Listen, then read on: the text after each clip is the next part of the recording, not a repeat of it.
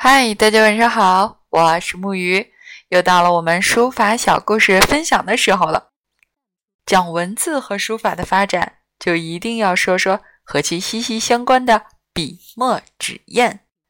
这四种文具呢，还被合称为文房四宝。今天啊，我们就来讲讲毛笔的故事。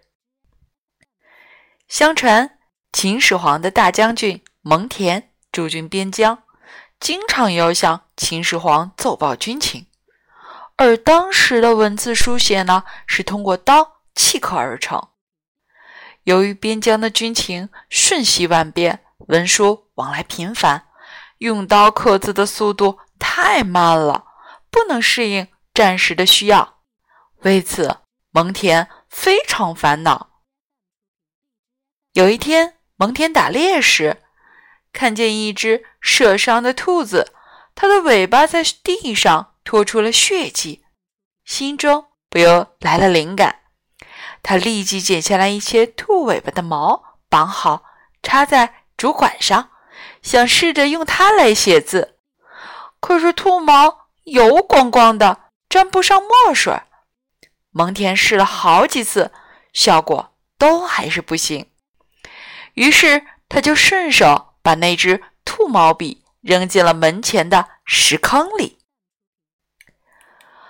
过了几天，蒙恬无意中看见了那只被自己扔掉的兔毛笔，似乎颜色发生了一些变化，它变得更白了一些。于是，蒙恬把它又从水坑里捡起来。往磨盘里一站，没想到这次兔毛笔竟然特别的听话，写起字来墨迹流畅。原来是因为石坑里的水含有石灰，富含碱性，通过这几天的浸泡，使兔毛上的油脂褪去了。这样一来，既能够吸收墨水，还更便于粘合在一起，方便使用。再后来，蒙恬就又利用狼毛和羊毛做成笔头，制成了最早的狼毫和羊毫。因此啊，在古代的制笔行业当中，蒙恬被供奉为行业的祖师爷。不过，在现代考古中发现。在出土的距今六七千年的彩陶器上的图案，很显然就是用毛笔绘制出来的。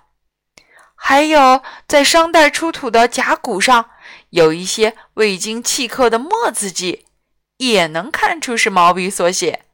由此可以说明，早在蒙恬之前，毛笔就已经存在了。毛笔之所以可以作为中国书画最重要的工具，是因为它的使用非常丰富多彩，既可以写蝇头小楷，又可以按下成片书写大字，还可以运用中锋、侧锋、逆锋等不同的位置来书写出点、线、面等形状，同时实现了枯、润、浓、淡的墨色效果，真的是神乎其神啊！今天的故事啊，就到这里。明天我们继续来说关于墨的故事。